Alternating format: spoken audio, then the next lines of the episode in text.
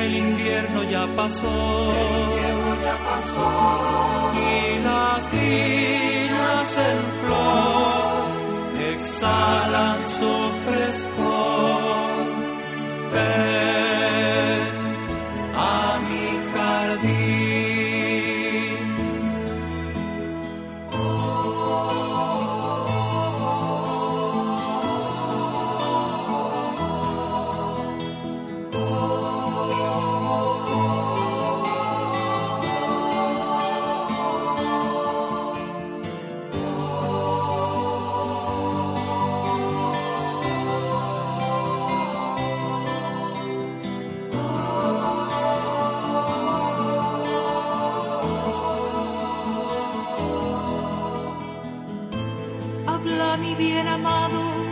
La ventana.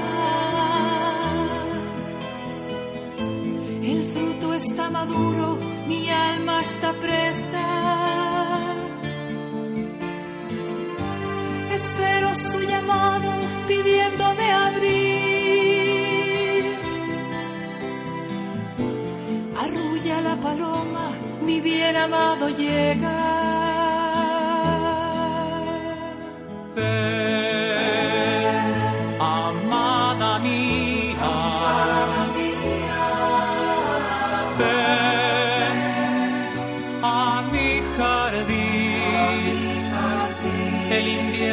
Pasó,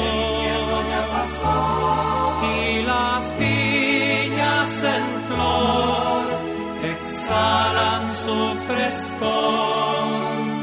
Ven a mi jardín.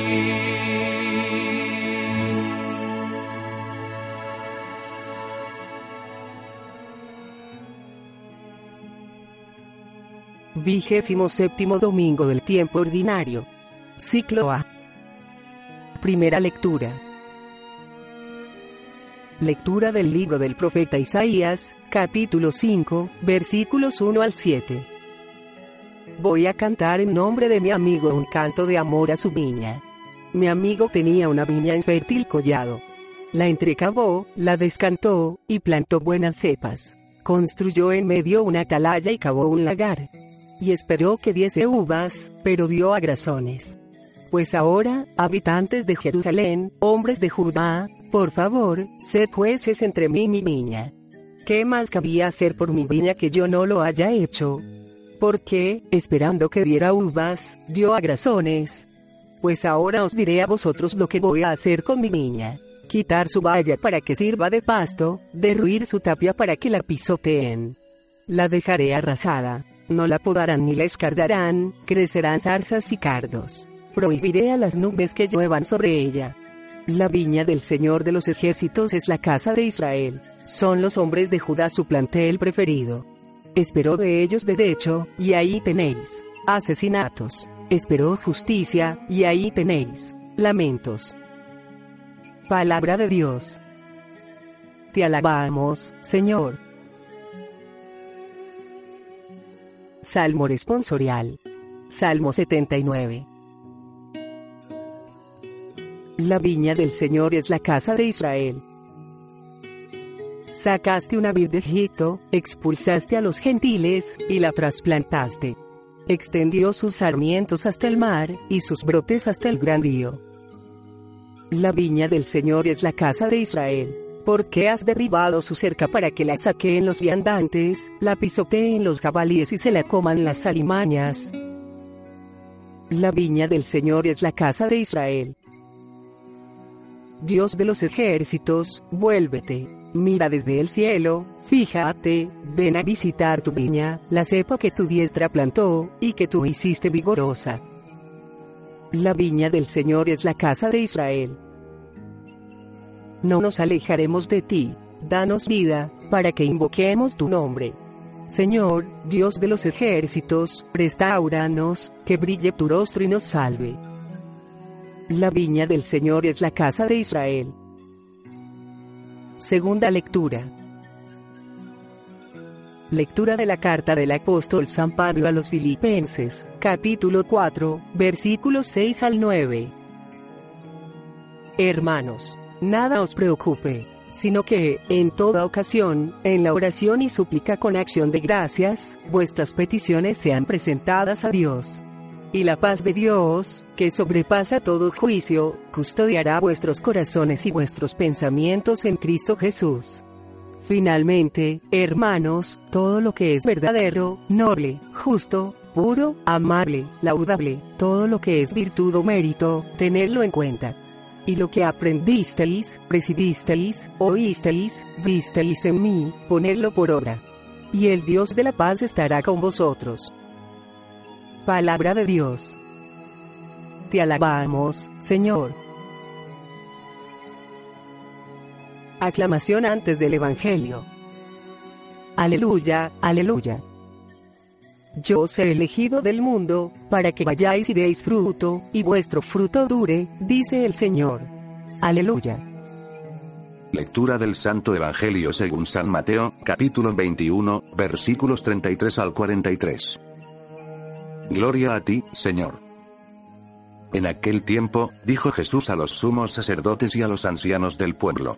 Escuchad otra parábola. Había un propietario que plantó una viña, la rodeó con una cerca, cavó en ella un lagar, construyó la casa del guarda, la arrendó a unos labradores y se marchó de viaje. Llegado el tiempo de la vendimia, envió sus criados a los labradores, para percibir los frutos que le correspondían. Pero los labradores, agarrando a los criados, apalearon a uno, mataron a otro, y a otro lo apedrearon. Envió de nuevo otros criados, más que la primera vez, e hicieron con ellos lo mismo. Por último les mandó a su hijo, diciéndose, tendrán respeto a mi hijo. Pero los labradores, al ver al hijo, se dijeron, este es el heredero. Venid, lo matamos y nos quedamos con su herencia. Y, agarrándolo, lo empujaron fuera de la viña y lo mataron. Y ahora, cuando vuelva el dueño de la viña, ¿qué hará con aquellos labradores? Le contestaron. Hará morir de mala muerte a esos malvados, y arrendará la viña a otros labradores, que le entreguen los frutos a sus tiempos. Y Jesús les dice, ¿no habéis leído nunca en la escritura? La piedra que desecharon los arquitectos es ahora la piedra angular. Es el Señor quien lo ha hecho, ha sido un milagro patente, por eso os digo que se os quitará a vosotros el reino de Dios y se dará a un pueblo que produzca sus frutos. Palabra del Señor. Gloria a ti, Señor Jesús.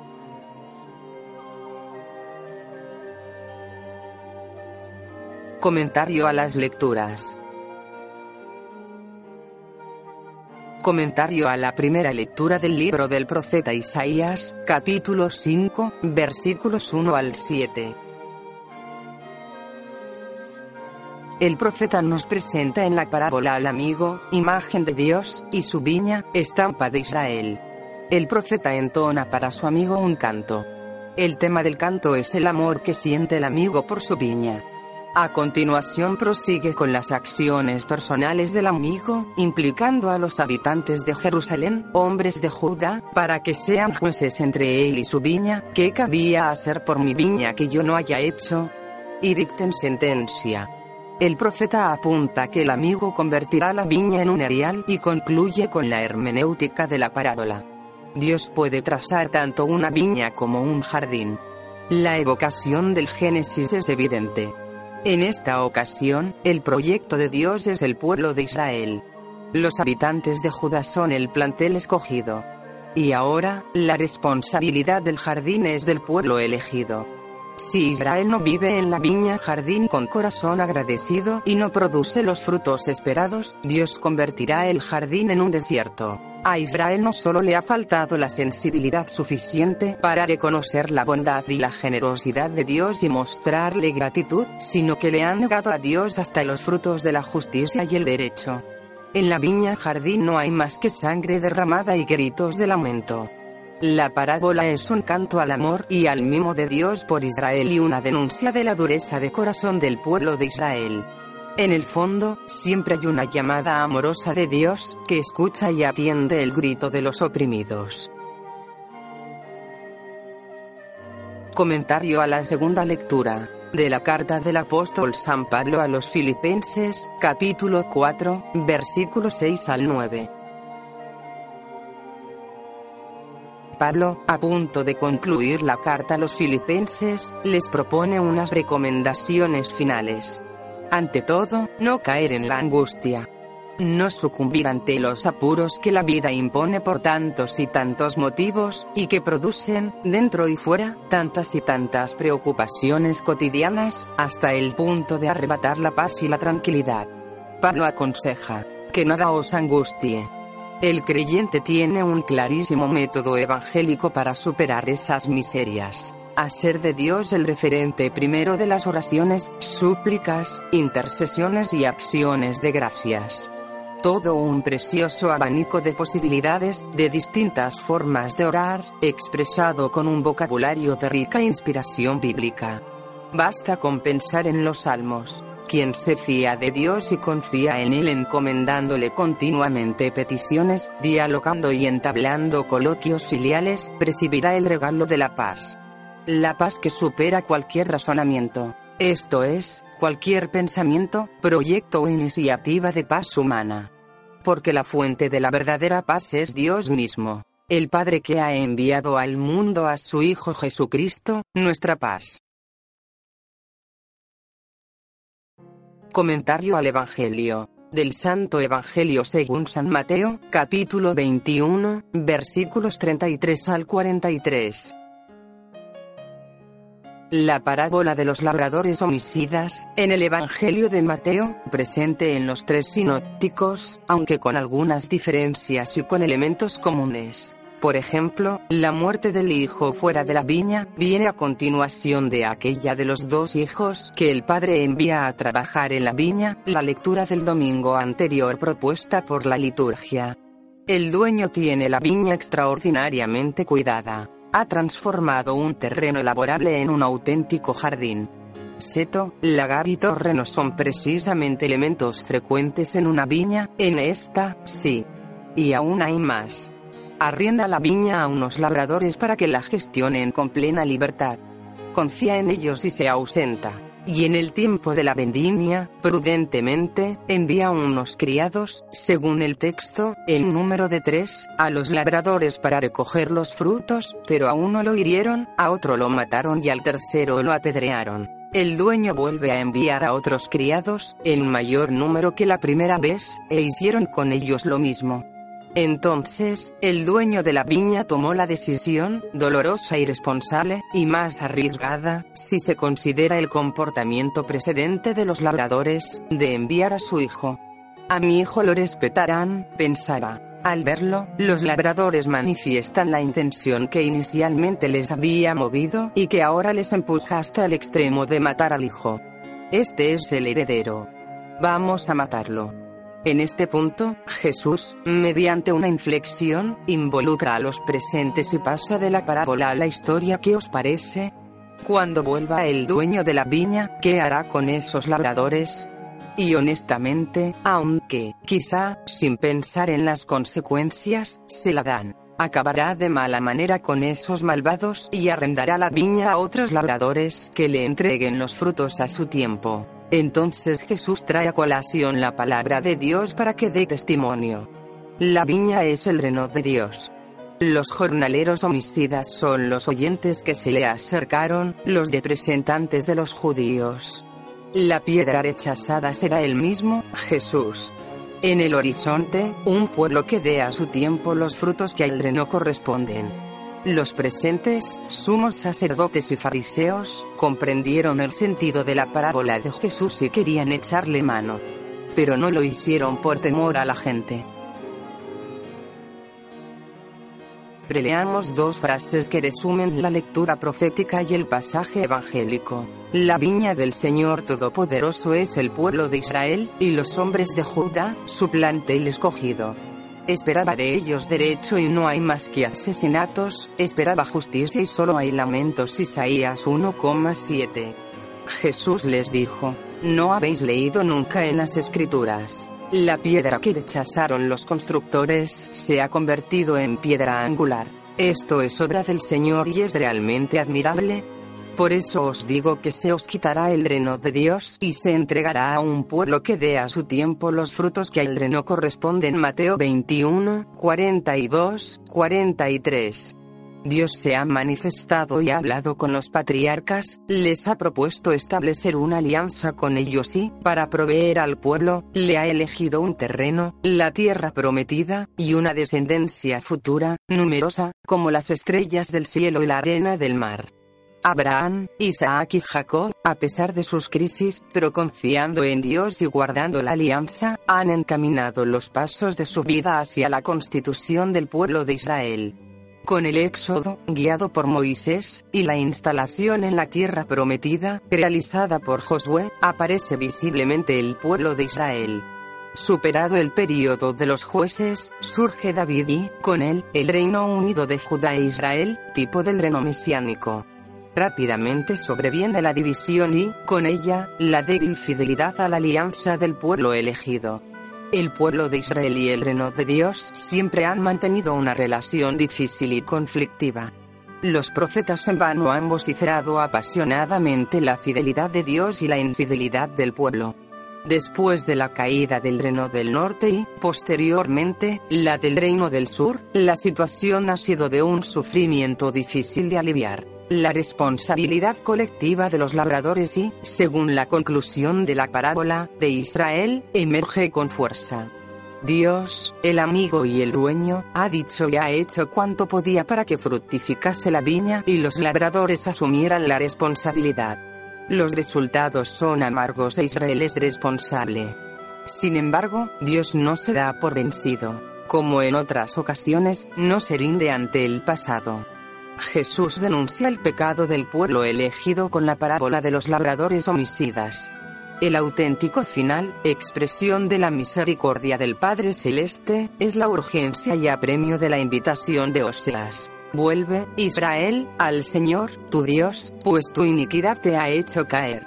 Buscad las palabras apropiadas y volved al Señor, decidle. Perdona todos nuestros pecados. Como ofrenda te presentamos las palabras de nuestros labios, Oseas 14, 2, 3.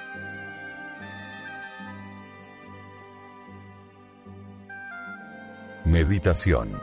En la viña del amado. Parábola de la viña. 1.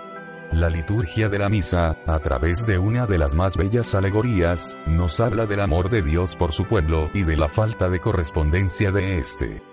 La primera lectura recoge la llamada canción de la viña y describe a Israel como una plantación de Dios, llena de todos los cuidados posibles. Voy a cantar a mi amado el canto de la viña de sus amores. Tenía mi amado una viña en un fértil collado. La cavó, la descantó y la plantó de vides selectas.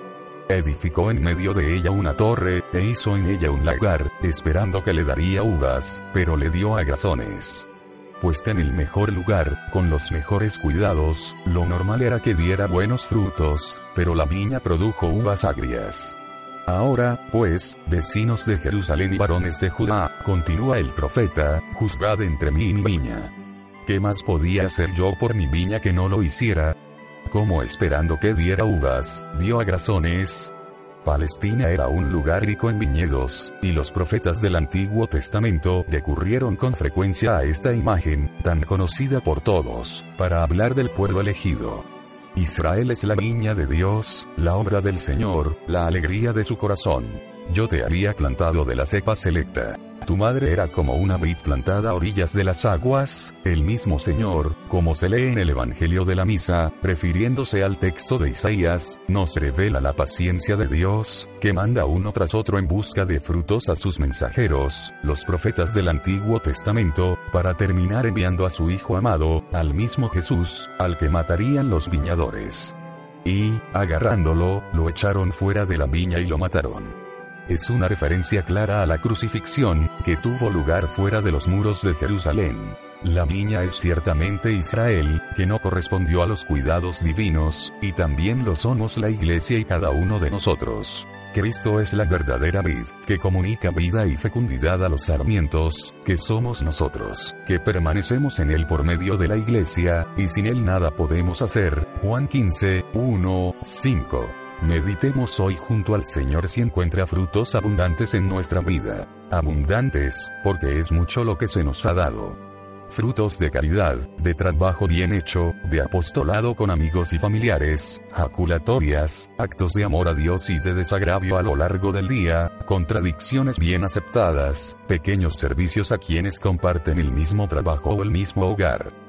Examinemos también si, a la vez, somos origen de esas uvas agrias que son los pecados, la tibieza, la mediocridad espiritual aceptada, las faltas de las que no hemos pedido perdón al Señor. Los frutos agrios. 2. Cierto hombre que era propietario plantó una viña, la rodeó de una cerca y cavó en ella un lagar, la cercó de vallado, esto es, comenta San Ambrosio, la defendió con la muralla de la protección divina, para que no sufriera fácilmente por las incursiones de las alimañas espirituales, y cavó un lagar donde fluyera, espiritualmente, el fruto de la uva divina. Han sido muchos los cuidados divinos que hemos recibido. La cerca, el lagar y la torre significan que Dios no ha escatimado nada para cultivar y embellecer su viña. Como esperando que diera uvas produjo agrazones. El pecado es el fruto agrio de nuestras vidas. La experiencia de las propias flaquezas está patente en la historia de la humanidad y en la de cada hombre. Nadie se ve enteramente libre de su debilidad, de su soledad y de su servidumbre, sino que todos tienen necesidad de Cristo, modelo, maestro, salvador y vivificador. Nuestros pecados están íntimamente relacionados con esa muerte del Hijo amado, de Jesús. Y, agarrándolo, lo echaron fuera de la viña y lo mataron para producir los frutos de vida que Dios espera todos los días de cada uno, frutos de la caridad, del apostolado, del trabajo bien hecho, necesitamos, en primer lugar, pedir al Señor y fomentar un santo aborrecimiento a todas las faltas, incluso las veniales, que ofenden a Dios los descuidos en la caridad, los juicios negativos sobre los demás, las impaciencias, los agravios guardados, la dispersión de los sentidos internos y externos, el trabajo mal hecho, hacen mucho daño al alma. Por eso, capite nobis vulpes parvulas, que demoliun turbines, dice el Señor en el Cantar de los Cantares. Cazad las pequeñas raposas que destruyen la viña. Es necesario que una y otra vez nos empeñemos en rechazar todo aquello que no es grato al Señor. El alma que aborrece el pecado venial deliberado, poco a poco va ganando en delicadeza y en finura con el Maestro. Las flaquezas han de ayudarnos a fomentar los actos de reparación y de desagravio, y la contrición sincera por esas faltas. Así como pedimos perdón por una ofensa a una persona querida y procuramos compensarla con algún acto bueno, mucho mayor debe ser nuestro deseo de reparación cuando el ofendido es Jesús, el amigo de verdad.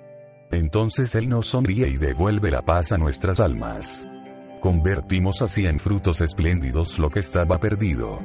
Pide al Padre, al Hijo y al Espíritu Santo, y a tu Madre, que te hagan conocerte y llorar por ese montón de cosas sucias que han pasado por ti, dejando, ay, tanto pozo, y a la vez, sin querer apartarte de esa consideración, dile, Dame, Jesús, un amor como hoguera de purificación, donde mi pobre carne, mi pobre corazón, mi pobre alma, mi pobre cuerpo se consuman, limpiándose de todas las miserias terrenas, y, ya vacío todo mi yo, llénalo de ti.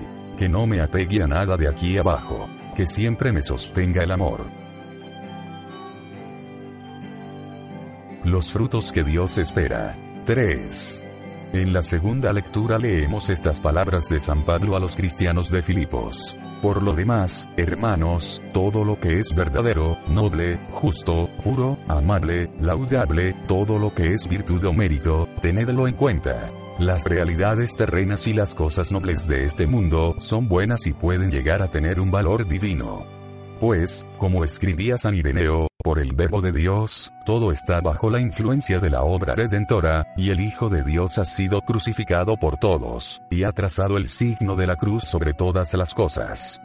Son los asuntos que cada día tenemos entre manos, el trabajo, la familia, la amistad, las preocupaciones que la vida lleva consigo, las pequeñas alegrías diarias, lo que hemos de convertir en frutos para Dios, pues no se puede decir que haya realidades, buenas, nobles, y aún indiferentes, que sean exclusivamente profanas, una vez que el verbo de Dios ha fijado su morada entre los hijos de los hombres, ha tenido hambre y sed, ha trabajado con sus manos, ha conocido la amistad y la obediencia, ha experimentado el dolor y la muerte.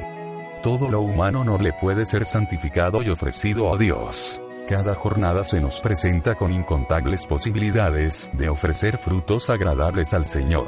Desde el vencimiento primero de la mañana, el minuto heroico, al levantarnos, hasta esa pequeña mortificación que supone el llevar con buen ánimo el excesivo tráfico o un ligero malestar que nos mantiene indispuestos. Son muchas, en este día irrepetible, las ocasiones de sonreír a los demás, de tener una palabra amable, de disculpar un error, en el trabajo, el Señor espera esos pequeños frutos, que nacen cuando nos esforzamos en hacerlo bien. La puntualidad, el orden, la intensidad, para producir estos frutos hemos de empeñarnos en mantener la presencia de Dios a lo largo del día, con jaculatorias, actos de amor, una mirada a una imagen de la Virgen o al crucifijo, acordándonos del sagrario más cercano al lugar donde nos encontramos, el que permanece en mí y yo en él, ese da mucho fruto, porque sin mí no podéis hacer nada, en esto es glorificado mi Padre, en que deis mucho fruto y seáis discípulos míos. Nuestra Madre Santa María nos enseñará a vivir cada día con la urgencia de dar muchos frutos a Dios, y a evitar decididamente que en nuestra vida se den frutos agrios.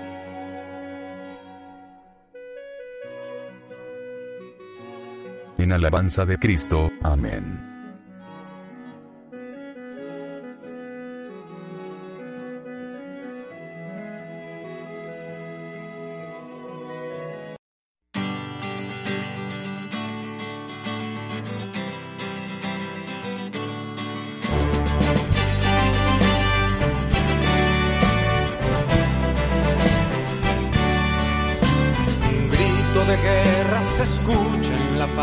De la tierra y en todo lugar.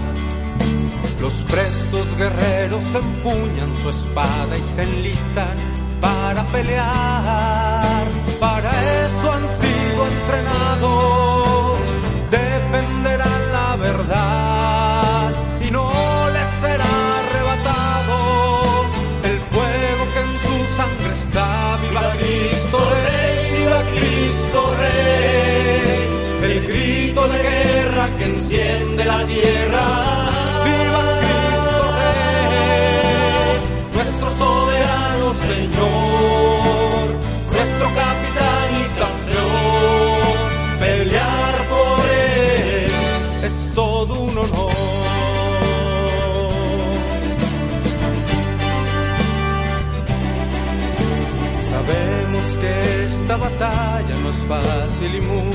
Se acobardarán. Y bajo los dardos de nuestro enemigo sin duda perecerán. Yo tendré mi espada en alto, como la usa mi Señor. A él nada lo ha derrotado, su fuerza es la de Dios. Viva Cristo Rey, viva Cristo Rey, el grito de guerra que enciende la tierra. Viva Cristo Rey, nuestro soberano Señor, nuestro capitán y campeón. Pelear por él es todo un honor.